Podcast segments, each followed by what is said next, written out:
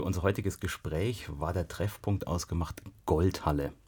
Und wer sich auskennt, ein bisschen im Rundfunk, der weiß, dass das ein, ja, im Prinzip historischer Ort ist.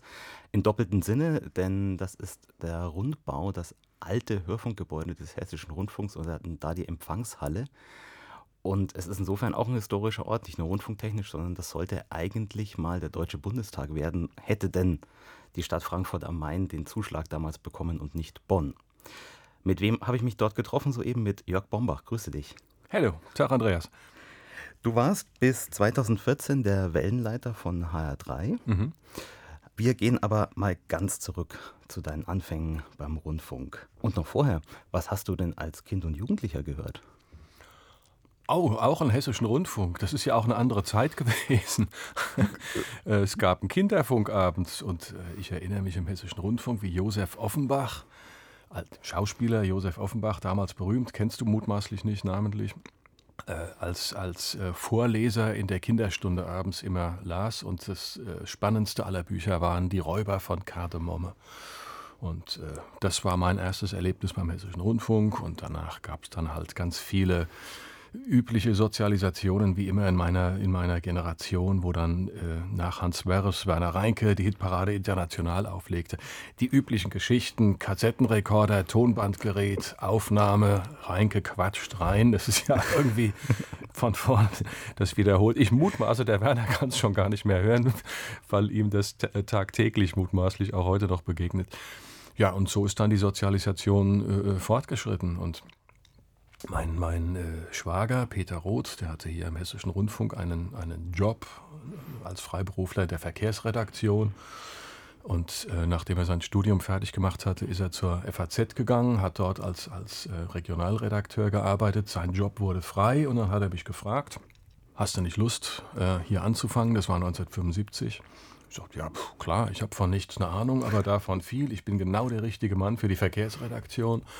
Und dann kam ich da rein und dann war die erste Amtshandlung einer äh, Sekretärin, einer gestandenen Frau, heute würde man sagen Assistentin, dass die mit dem Holzlineal nach mir warf. Ich war noch gar nicht ganz im Raum drin mit den Worten, von dem lasse ich mir nichts sagen. Das wird der Beginn einer großen Karriere im Hessischen Rundfunk. Also gestörte Sozialisation im Berufsfeld. Und äh, die, das war dann auch wirklich ein Problem. Das waren, waren alles äh, gestandene Frauen. Ich, ich denke mal so, keine Ahnung, Ende 30, Anfang 40. Und dann ich hier, der, der 17-, 18-Jährige, ein Jahr fr zu früh Abi gemacht und dann hier rein und die haben gesagt, das ist, das ist der Sohnemann, was will der von mir? Der soll mir jetzt hier was diktieren. Und der weiß noch nicht mal, was er diktieren soll. Und also ich habe hier mit schweißnassen Händen angefangen und habe mich, hab mich dran äh, versucht einzuschmeicheln bei den Damen, indem ich beim Fernschreibkabinchen, das war so ein, so ein schalldicht abisolierter Raum, weil das Ding tickerte den ganzen Tag mit DPA-Meldungen, die wurden abgerissen, vierlagig und dann weggeworfen. Und das musste immer einer machen. Theoretisch hätte man sie auch lesen können, hat aber keiner. Und dann habe ich die Dinge abgerissen und fortgeworfen, habe mich also nützlich gemacht und daraufhin sprach man dann schon mal mit mir. Und ich kann, kann die Sache beschleunigen. Im, Im Laufe der Jahre sind wir also auch zum Teil heute noch engst freundschaftlich verbunden und lachen uns tot über die alten Geschichten. Aber es war eine gute Schule, dass das nicht alles von selbst läuft im Leben und man muss schon ein bisschen gucken. Da habe ich dann meine Idole, Martin Hecht, Werner Reinke vor allem, äh, auch Tommy Koschwitz äh, in der Frühsendung äh, äh natürlich regelmäßig gesehen und, und äh, kennengelernt. Ähm, Koschwitz, der jeden Morgen mit so einem verrosteten Polo aus Marburg hier angeschossen kam. Manchmal hat er es auch nicht geschafft, also Koschwitz schon, aber der Wagen nicht. Und dann haben wir irgendwie ein Notprogramm, Telefon gemacht, weil er irgendwo in der Kneipe gehalten hat und von dort aus dann moderiert hat und so.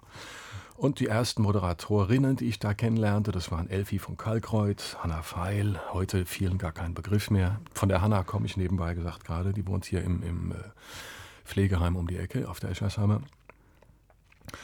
96 Jahre alt.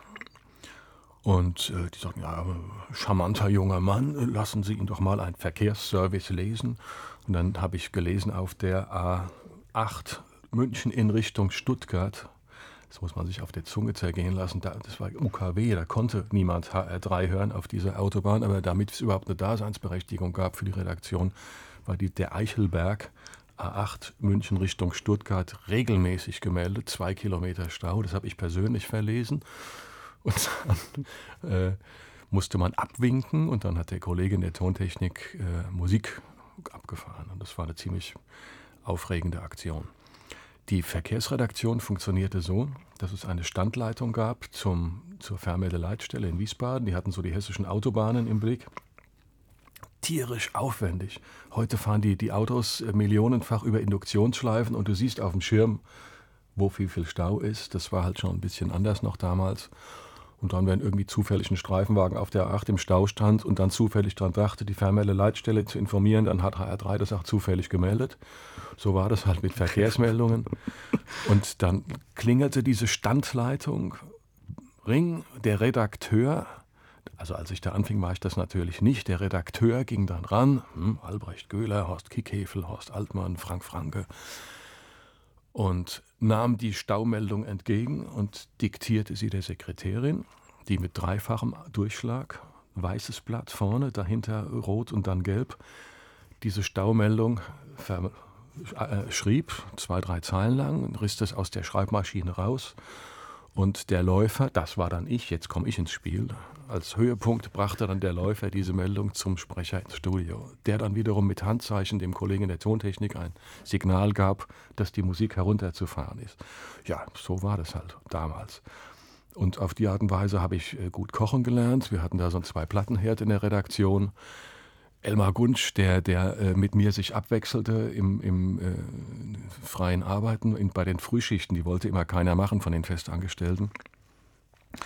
Der Elmar kam manchmal direkt aus Sachsenhausen noch, schlief. Wir hatten da so eine, so eine orange Sessel-Sofa-Kombination hinten. Die hatte Frank Franke ausgesondert bei sich zu Hause.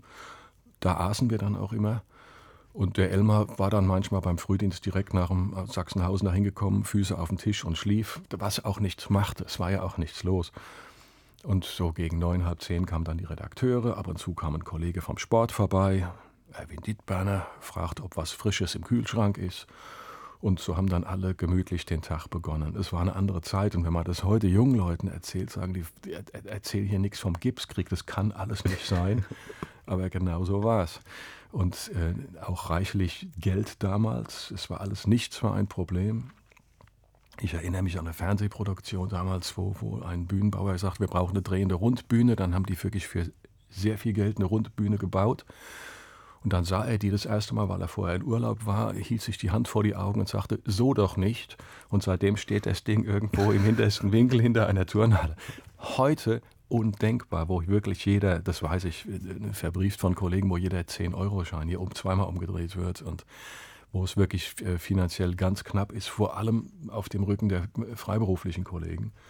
Da kann man am schnellsten sparen und das ist im Regelfall sind es die, die die meiste Arbeit machen und sonst äh, äh, auch, auch äh, äh, wirklich kreativ erheblichen Input leisten. Und gerade an denen wird nun gespart, was, was schon ziemlich bitter ist. Also die Zeiten haben sich da brutal geändert. Zurück in die 70er, wolltest du damals zum Hörfunk oder war das mehr so, weil sich das halt angeboten hat? Na, ich, ich hatte damit eigentlich überhaupt nichts am Sinn, überhaupt nicht. Also überhaupt nicht. Ich habe als Schüler, das hatte mir dann später sehr geholfen, schon bei den Frankfurter Nachrichten ein, ein kleines Käseblatt. Ähm, als freier Mitarbeiter gearbeitet, irgendwie, weiß nicht mehr, 20 Pfennig pro Zeile. Also schrieb man sich da einen Wolf, damit möglichst viel Geld zusammenkommt und äh, später Bergen-Enkhammer Zeitung, die habe ich dann eigenverantwortlich gemacht, aber auch ein kleines Blatt. Und so über das Schreiben lernen, das ist ganz gut, weil man dann über die Hand in den Kopf ein bisschen vorsichtiger mit der Sprache umgeht. Es war gar keine schlechte Schule für, für spätere Jobs dann. Und mit dem Hörfunk, das hat sich dann irgendwann verselbstständigt. Ein, ein, ein wohlmeinender Redakteur, Jörg Eckrich, der sagte dann irgendwann, du kannst doch mal abends eine Sendung moderieren. Das macht man dann gerne mit, mit neuen Leuten. Da kann man nicht viel falsch machen, hat man nicht viel Hörer. Und äh, das, ich habe hab irgendwo noch, glaube ich, eine Kassettenaufnahme neulich nochmal gefunden. Das ist zum Fremdschämen schlecht. Da hätte ich als HR3-Chef von vornherein gesagt, lassen Sie es, das wird nicht. es, also wirklich ganz, ganz verklemmt, verkrampft, unlustig, abgelesen kommen wir nun zu einer anderen Formation aus Hanau und so. Also ich kann das also grauenhaft, grauenhaft, so wie du nicht Radio hören willst. Aber gut, der hat Gott sei Dank netterweise zur Stange gehalten, der Eckrich. Und dann wird man ja auch im Laufe der Zeit sicherer und hat nicht mehr so Angst. Und das ist ja die Grundvoraussetzung davor, dass, dass es überhaupt halbwegs unterhaltsam sein kann. Anfang der 80er Jahre, HR3, wenn man sich das anschaut, das war jetzt noch kein so Pop-Programm, wie man das dann zehn Jahre später kannte. Ähm, da war so eine, ich glaube, eine Rocksendung war das, die du, du machen konntest. War eher so was Besonderes eher im Programm, oder? Nee, war, es war, war, eine, im Rahmen einer Jugendschiene. Das, das, insofern war es nichts Besonderes. Rock war damals das Fable von dem Abendredakteur Jörg Eggrich, der das äh, nach vorne gestellt hat. Da gab es ja auch eine Heavy-Metal-Sendung und so, also relativ einmalig. HR3 war damals in Deutschland ziemlich weit vorne, von der, von der Club Night abwärts bis, bis äh, harten Heavy-Nächten und so weiter. Das gab es sonst nicht in Deutschland. Ähm, da war, also HR3 war damals sehr innovativ und da war ich mit äh, Nutznießer am Anfang, später auch Gott sei Dank ein bisschen Gestalter. Aber die, äh, die Abendschiene war, war jung und der Tag war gestaffelt. Ne? Ende der 70er, Anfang der 80er, das war völlig irre. Um 8 Uhr morgens hat äh, HR3 umgeschaltet nach Österreich. Jeden Morgen haben wir Ö3, weil die so gute Musik hatten, von 5 nach 8 bis 9 Uhr. Wir schalten jetzt um nach Wien zu Ö3. Ist unglaublich. Weil die so gute Musik hatten. Also man, übrigens nebenbei ein Offenbarungseid für unsere Musikredakteure. Aber die hätten es ja nur mal anhören müssen und dann können, wir auch ein bisschen Hitradio. Und äh, dann gab es mittags äh, den, den äh, PS-Kurier. Nee, um 12 Uhr lief das Rasthaus eine Stunde volkstümliche Musik. Da ähm, gab es einen Redakteur, der hat das regelrecht militant verteidigt, diese Sendestunde, eine Stunde volkstümlich. Und äh, danach gab es den PS-Kurier für Autofahrer, zwei Stunden lang. Da wurden dann sehr gerne äh, Fahrberichte untergebracht von Autos, die man vorher ein halbes Jahr getestet hat. Und dann gab es den den, äh, den, wie hieß das Ding, Reise, Reisekurier hieß das, glaube ich, auch, eine Reisesendung. Auch zwei Stunden, da wurden dann gerne äh, Reisefeatures verkauft, äh, bei denen die Moderierenden hin und wieder auch dann äh, selber dorthin eine nicht schlechte Reise unternommen hatten. Alles Schnee von gestern, undenkbar heute, von vorne bis hinten undenkbar, aber so war das halt damals. Welche Sendung durftest du dann moderieren, nachdem man festgestellt hat, er kann es doch?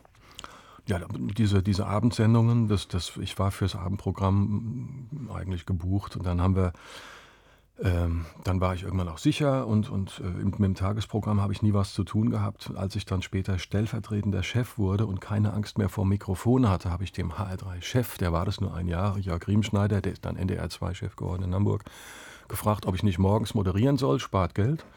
Und hat er gesagt, ja, kannst du machen. Und es lief auch ganz gut, immer freitags, weil ich ja ansonsten auch arbeiten musste, auch nach der Sendung noch. Kannst du nicht nach Hause gehen um, um, um 9, 10 Uhr morgens. Und ähm, dann bin ich Chef geworden danach. Das war auch eine denkwürdige Sache. HR3 hatte damals fast 120 Mitarbeiter. Die saßen in einem riesigen Raum, K1 in Doppelreihen. Vorne saß der damalige Programmdirektor, Peter Kliemann und ich. Und er sagte, also ich, ich habe hab, hab jetzt mal vor, den, den, den Bombach hier, der soll mal Chef werden hier bei Ihnen. Und jetzt wollte ich mal fragen, hat einer was dagegen?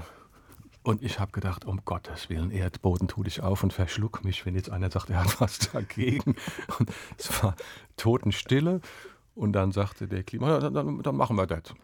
Und auch das heute undenkbar, dass du einen, einen Menschen nebenbei eine Etatverantwortung von ein paar Millionen Euro heute im Jahr und die Verpflichtung, mehrere 10 Millionen Werbeeinnahmen mit dem Programm zu generieren. Also das muss schon erfolgreich sein, einen da auf die Mannschaft zuzulassen, der null Führungserfahrung hat. Undenkbar. Und da habe ich auch, auch mehrere äh, Peinlichkeiten und Waterloos erlebt aber die waren ja auch hier nicht, nicht auf den Mund gefallen und haben mich dann schon relativ schnell eingenordet, was hier geht und was hier nicht geht. Und äh, das, das war auch okay. Und wir sind, sind äh, am Ende meiner Dienstzeit als, als äh, nicht nur eines der erfolgreichsten Programme in Deutschland, sondern auch als Freunde auseinandergegangen. Und wir haben nach wie vor, wir sehen uns äh, morgen beispielsweise auch schon wieder, äh, treffen uns auf ein Bierchen in der Stadt mit der alten Führungsriege, den, den Ressortleitern von HR3 und denken, dass es gar nicht so schlecht war. Das war 1992, wo du Wellenleiter wurdest? Ich, ich, ich, glaube ja, um den Dreh herum. Ja. Gehen wir noch mal ein bisschen zurück. Mhm. Äh, in den 80er Jahren warst du zum Beispiel auch viel draußen auf äh, Disco-Partys, hat ARD mhm. damals gemacht. Mhm.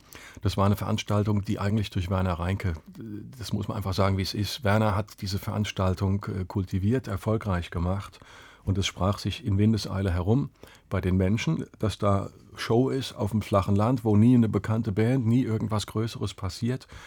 Äh, es sprach sich rum bei den Zeltwirten, äh, bei den Vereinen, dass man da in kürzester Zeit sehr viel Geld verdienen kann. Und äh, natürlich auch bei Veranstaltungsagenturen und bei, bei Brauereien. Also alles, was da dranhängt an, an Feuerwehren, Burschenschaften und so weiter. Jeder hatte irgendwie seine Disco.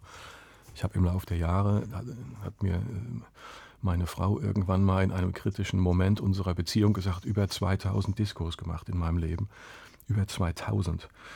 Und, und äh, genieße aus heutiger Sicht das sehr, wenn ich am Samstagabend mal bei einem Italiener sitze und nicht in irgendeinem Bierzelt bei der Freiwilligen Feuerwehr Niederweisel um 10 Uhr schreien muss, wo sind die Hände, wenn ich eigentlich ins Bett gehen will. Und, oder der Veranstalter sagt, fangen Sie an, die ersten gehen schon wieder. Es wiederholt sich ja auch alles. Aber das war, das war die große Zeit. Werner hat das groß gemacht und, und äh, Nutznießer war ich.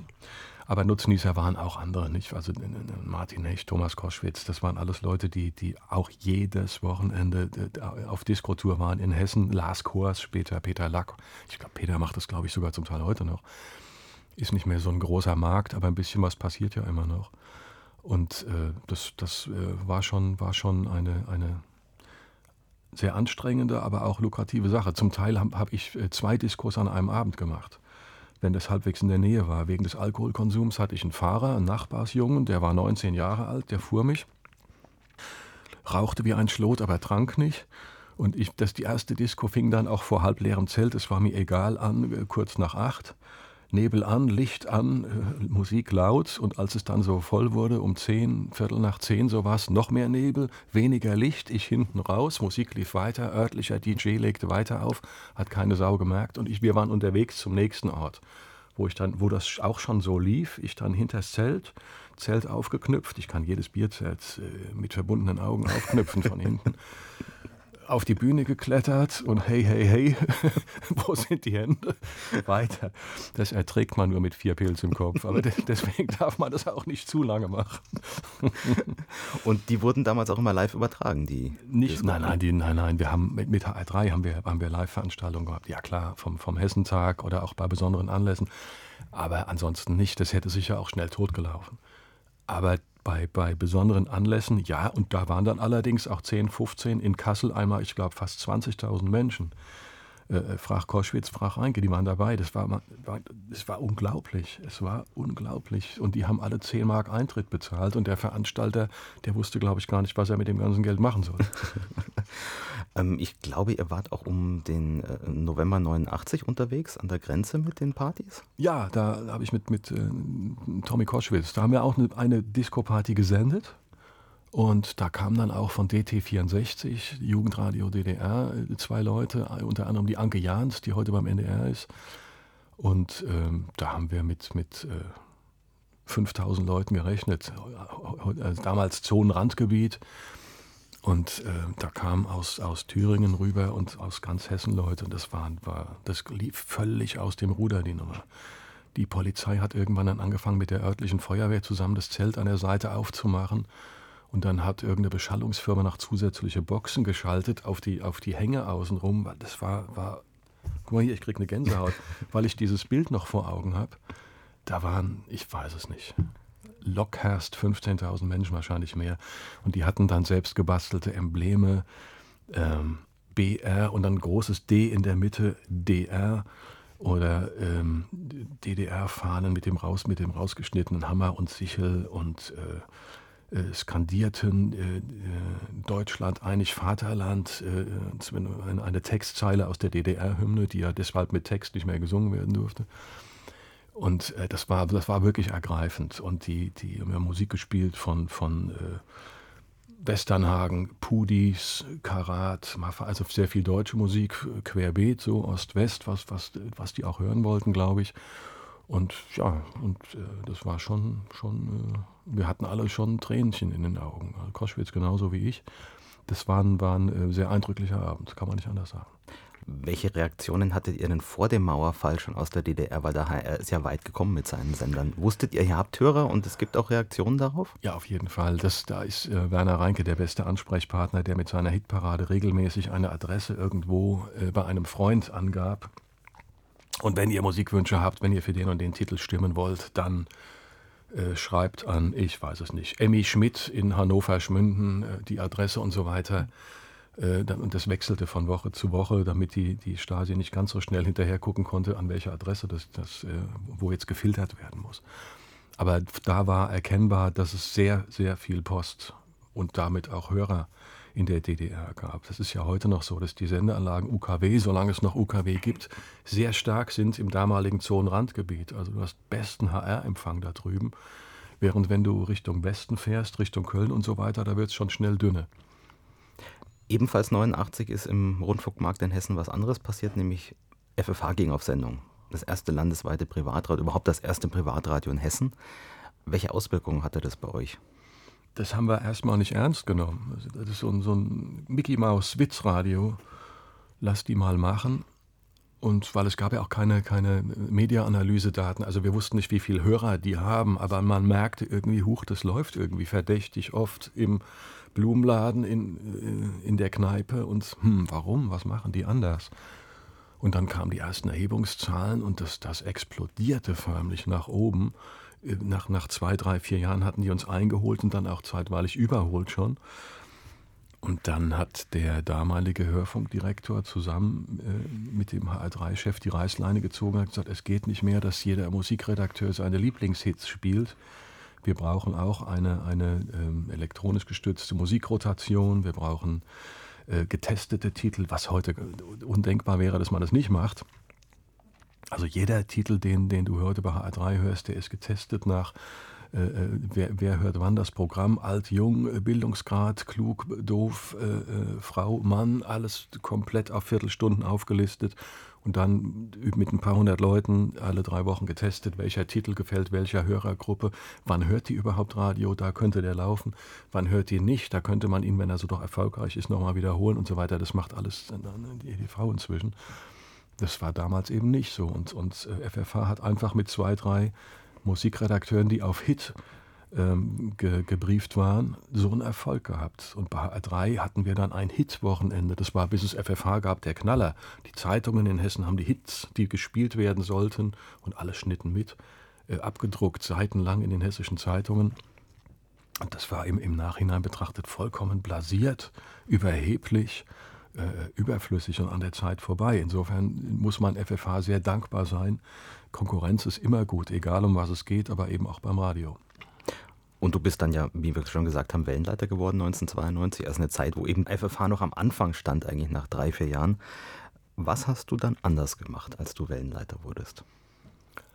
Ähm, ich habe hab, ähm, als Autodidakt äh, äh, Führung gelernt. Und das ist eine, eine, Sache, die, die man bis zum gewissen Grad lernen kann und ansonsten vielleicht ein bisschen mitbringt, aber auch guckt, wie die Leute reagieren. Und wenn man es schafft, aus, dem, aus einem, einem, einem Mitläufer, einer Mitläuferin eine Leistungsträgerin zu machen, wenn man es schafft, äh, Leute Mut zu machen, Ideen zu haben, äh, Fehler zu machen, äh, auch mal was Verrücktes zu machen, wenn man, wenn man Teamgeist bildet, indem man es denen schön macht, in Anführungszeichen.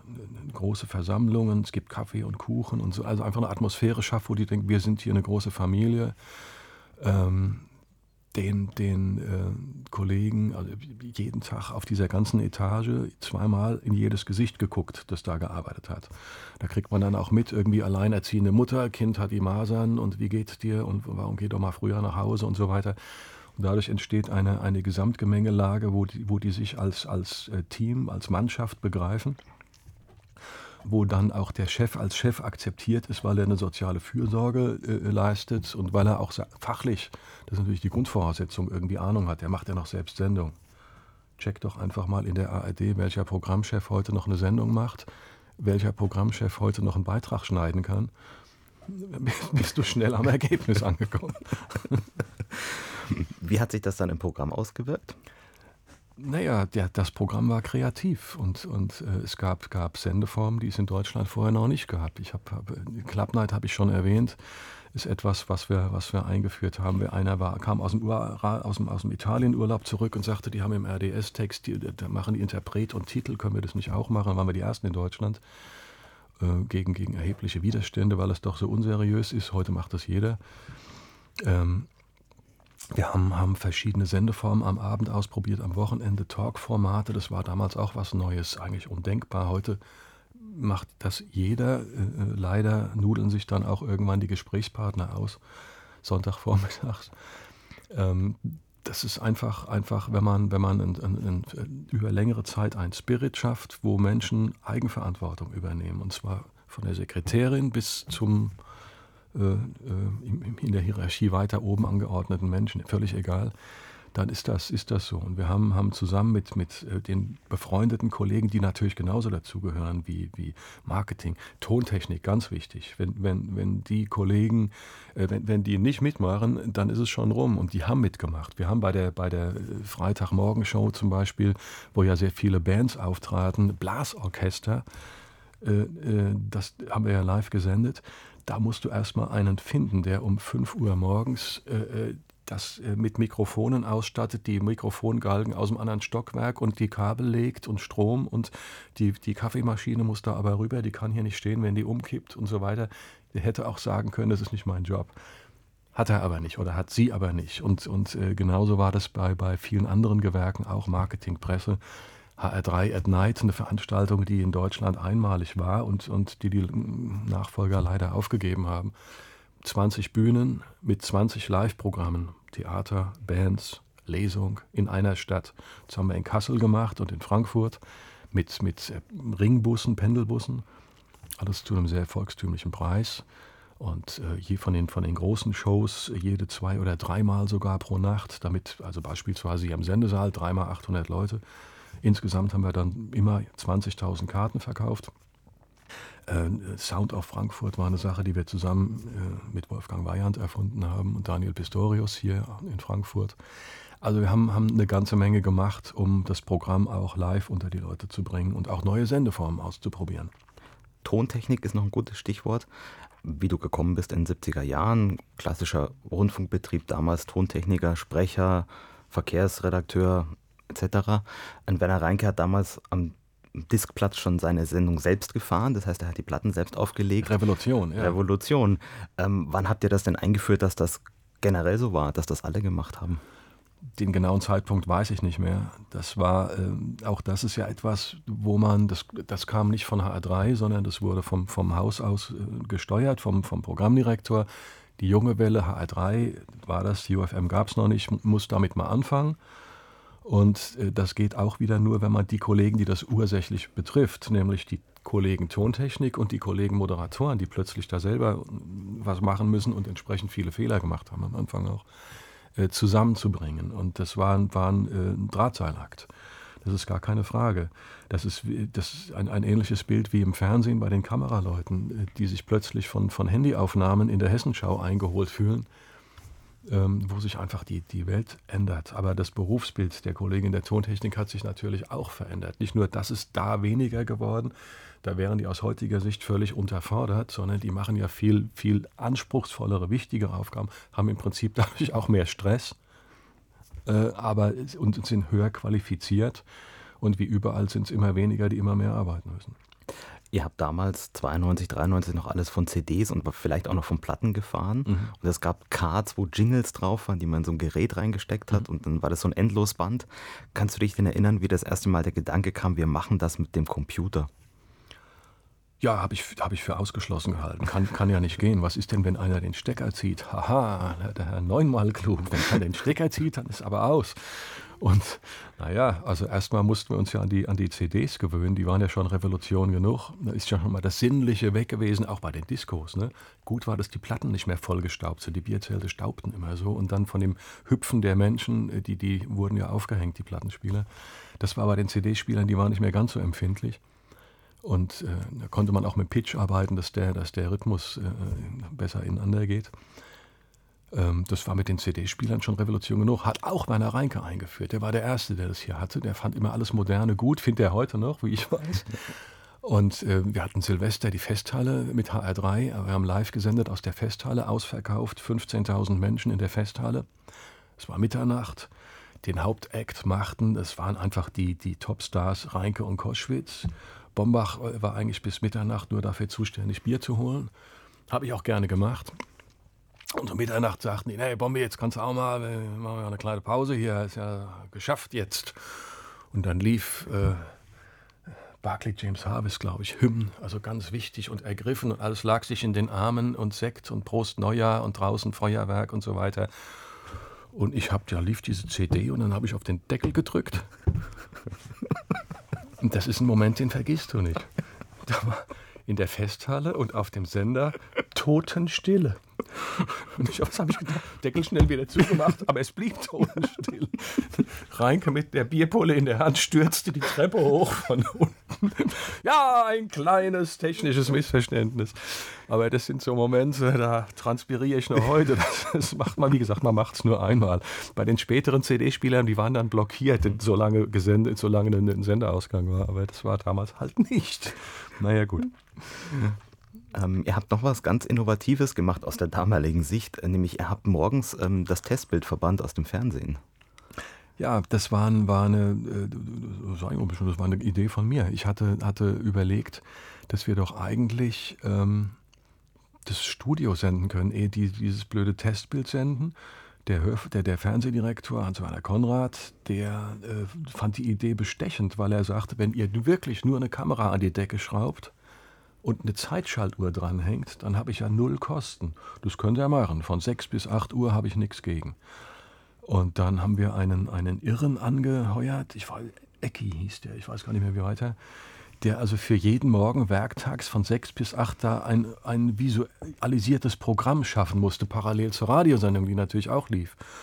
Und dann hatten wir dann äh, Bodypainting mit, mit äh, nackten Frauen, das war der Renner, äh, äh, Schlangenbeschwörer und äh, Feuerschlucker und mussten wir die Feuerwehr vorher informieren, damit, der, damit das Ding da oben nicht angeht. Die kam dann trotzdem, weil Matthias Mönch geraucht hat im Studio, ist wieder ein anderes Thema.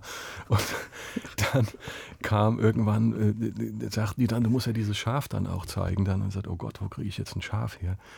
Weil wir da vorher mit, mit so einer Mähbox uns mal über eine Panne hinweg gerettet hatten, weil keine Musik mehr lief, habe ich mich mit so einer Mähdose und habe einfach das Ding Manfred genannt und äh, ich glaube, das sollte als Kuh laufen. Eine Kuh war auch drauf abgebildet, aber die Hörer sagten, ach, ein Schaf, wie süß, also war es ein Schaf. Wo bekommen wir jetzt ein Schaf her? Und Matthias Münch war beim Tierarzt, für, holte Impfstoff für seine Katzen und dann hatte er einen Bauer, der dafür seine Schafe auch irgendwas organisieren musste und hat ihn angesprochen, können wir von Ihnen mal ein Schaf haben für, für Freitagmorgens, wäre klasse. ja, habe ich schon gehört, ja, könnte er haben, ich, ich komme, ich komme, ich komme. Dann ist der mit seinem Schaf Manfred, mit seinem Schaf und seiner Frau dann angereist, Freitagmorgens, das war dann regelmäßig, immer im Winterhalbjahr.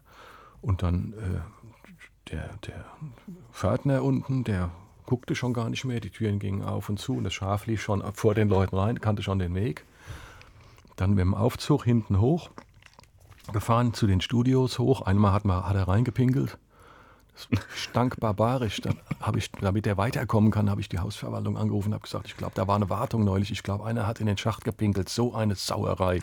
Hat er am Telefon auch gesagt, Sauerei, da gehen wir mal mit dem Dampfstrahler ran. Ich konnte ja nicht das Schaf verraten.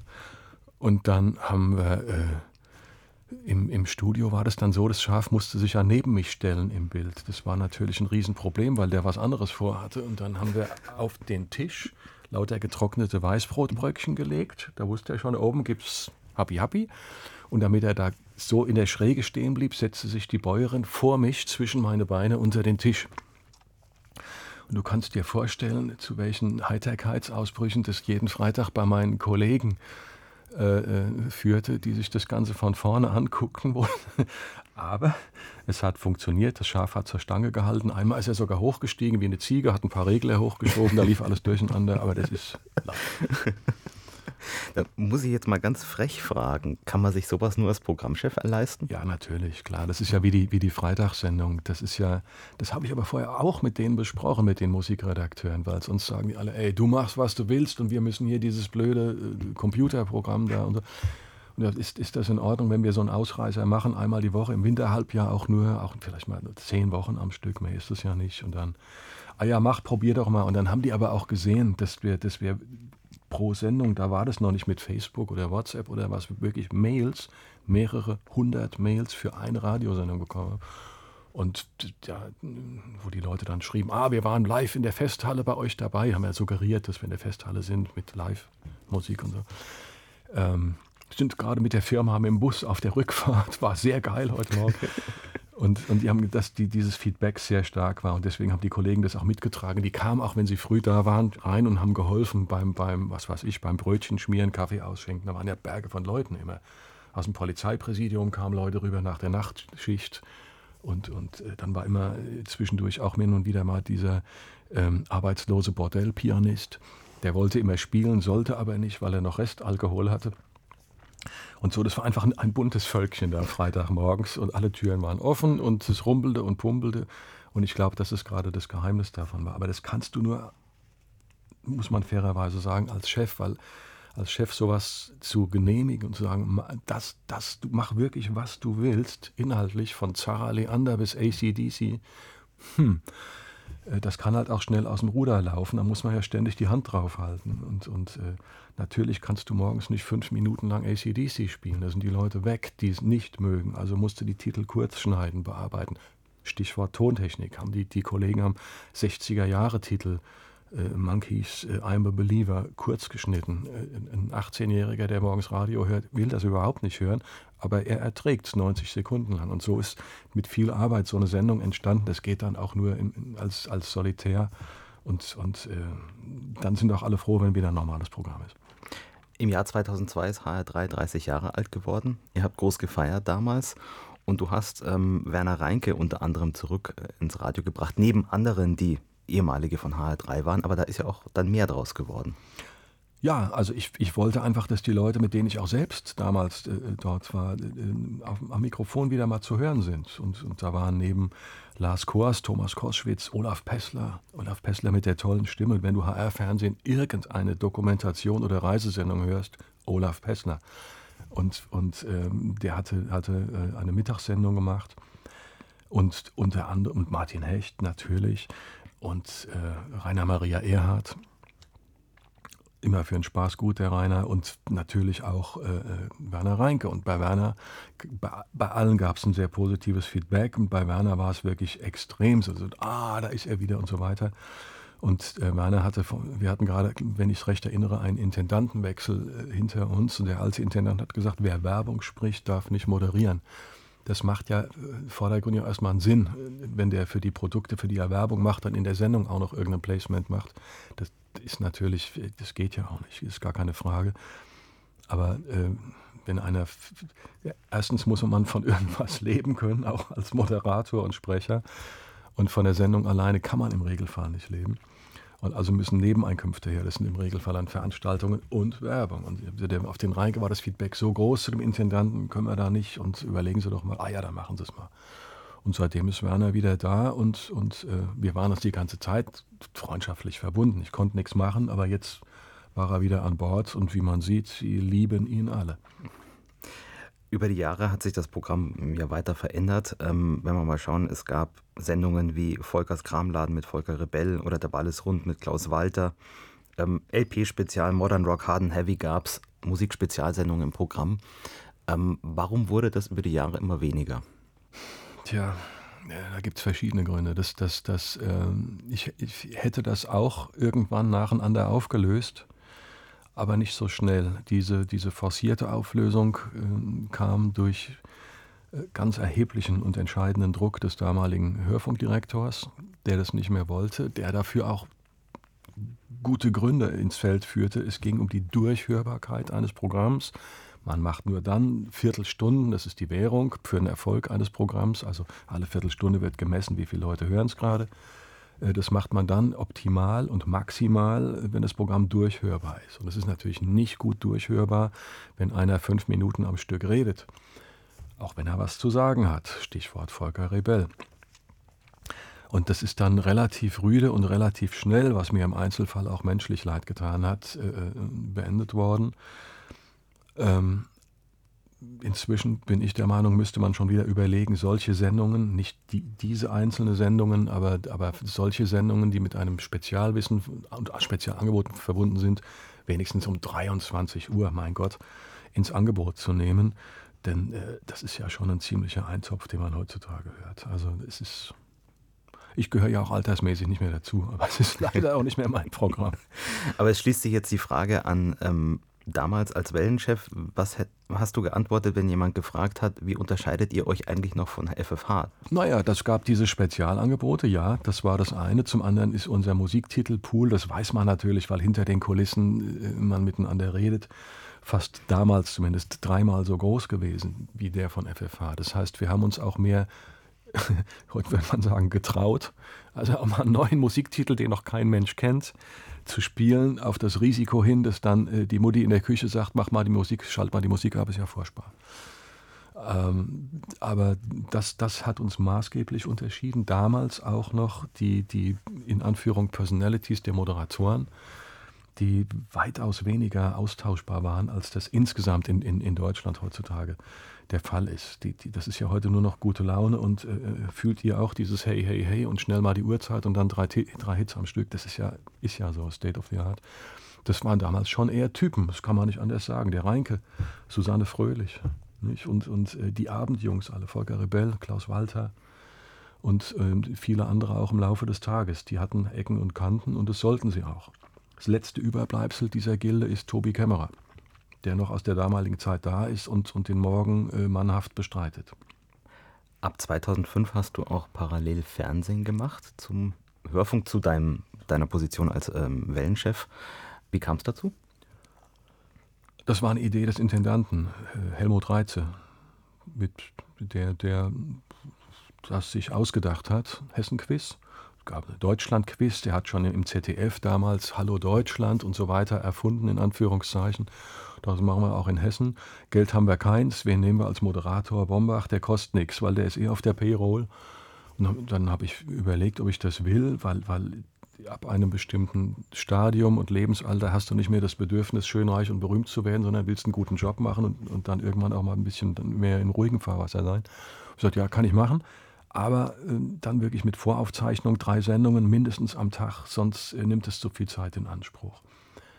Und dann hat er gesagt, ja gut, also da rede ich mit, mit, mit, mit, dem Personalrat reden, ob die das mitmachen. Da sind ja viele Gewerke dabei. Drei Sendungen am Tag ist anstrengend für alle. Und äh, da kann man in zehn Tagen konsequenterweise 30 Sendungen aufnehmen. Im Sommer wird sowieso alles wiederholt, dann reichen zehn Tage fürs ganze Jahr. Das können wir machen. Und so haben wir es dann gemacht. Und es lief außerordentlich erfolgreich zur allgemeinen Verblüffung, sodass da auf die Dauer ich weiß gar nicht, wie viele Sendungen, ein paar hundert rausgekommen sind, tatsächlich. Wie unterscheidet sich die Arbeit im Vergleich zum Hörfunk? Naja, es ist komplizierter, es sind ja viel mehr Gewerke.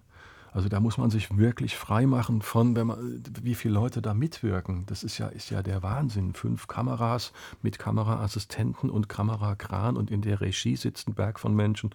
Ton, Licht, Publikumsbetreuung, Feuerwehr, äh, Rotes Kreuz, der Herrenschneider, der guckt, ob die Krawatte richtig sitzt, die äh, äh Kostümberaterin, Maske sowieso. Und ich muss nochmal über die Nase gehen. Das ist, äh, da muss man sich komplett frei machen von, wenn man das, wenn man, und da ist das Radio eine gute, und vor allem die öffentlichen Veranstaltungen eine gute Schule gewesen. Wenn du irgendwann denkst, ihr könnt mich alle mal gern haben, wir lassen jetzt die Sau raus und dann ist gut, dann trinken wir ein Bier und gehen nach Hause wenn man das nicht kann, dann verbrennt man da auch. Also das ist, das ist, wenn du da äh, flatternd vor die Menschen trittst, das wird nichts. Was hörst du heute, wenn du das Radio einschaltest? Ähm, Klassikradio. Ähm, ich, ich kann Popradio nicht mehr hören. Kannst du dir das vorstellen? Ja. Wenn du 40 Jahre ja. lang jede Charts im Kopf haben musst, sonst, nennen, das, sonst nehmen die Musikjungs dich nicht ernst. Äh, irgendein Interpret, wie heißt der? Dann rollen schon alle mit den Augen. Darf nicht passieren äh, Klassikradio, äh, Inforadio und manchmal auch HR1, beispielsweise Samstagvormittags. Aus guten Gründen. Wenn Werner Reinke ja. ähm, du magst ja auch klassische Musik, habe ich gelesen. Oder? Ja, sehr. Ja, ja. Aber ich mag alle Musik. Du, ich ich höre auch gerne, ach mein Gott, Flamenco, äh, Hard and Heavy, ich höre alles gerne. Gab es da mal Ausflüge dahin zu HR2 oder so? Überhaupt nicht, nö. Irische Volksmusik, ich höre wirklich gerne Musik, fertig. Nur bei der Popmusik habe ich einfach ein, ein eine Sperre im Kopf inzwischen, weil ich das für so vorgekauten, äh, seichten, schnell verwertbar, verdaubaren Quatsch halte, der so verzichtbar ist. Und, und auch natürlich auch als HR3-Chef über Jahrzehnte erlebt habe, wie diese One-Hit-Wonder hier angetreten sind mit wichtigstem Blick und Fahrer und Manager und die Orangensaftmarke musste stimmen und die, die Champagnermarke musste stimmen zum Interview, sonst sind die wieder gegangen. Das sind, sind einfach äh, Eindrücke gewesen, wie schnelllebig das alles ist und, und insofern wie verzichtbar. Jörg, ich danke dir vielmals für das Gespräch. Hat mich gefreut, meine Damen und Herren. Verfolgen Sie Andreas Knettlig auf diesem Kanal.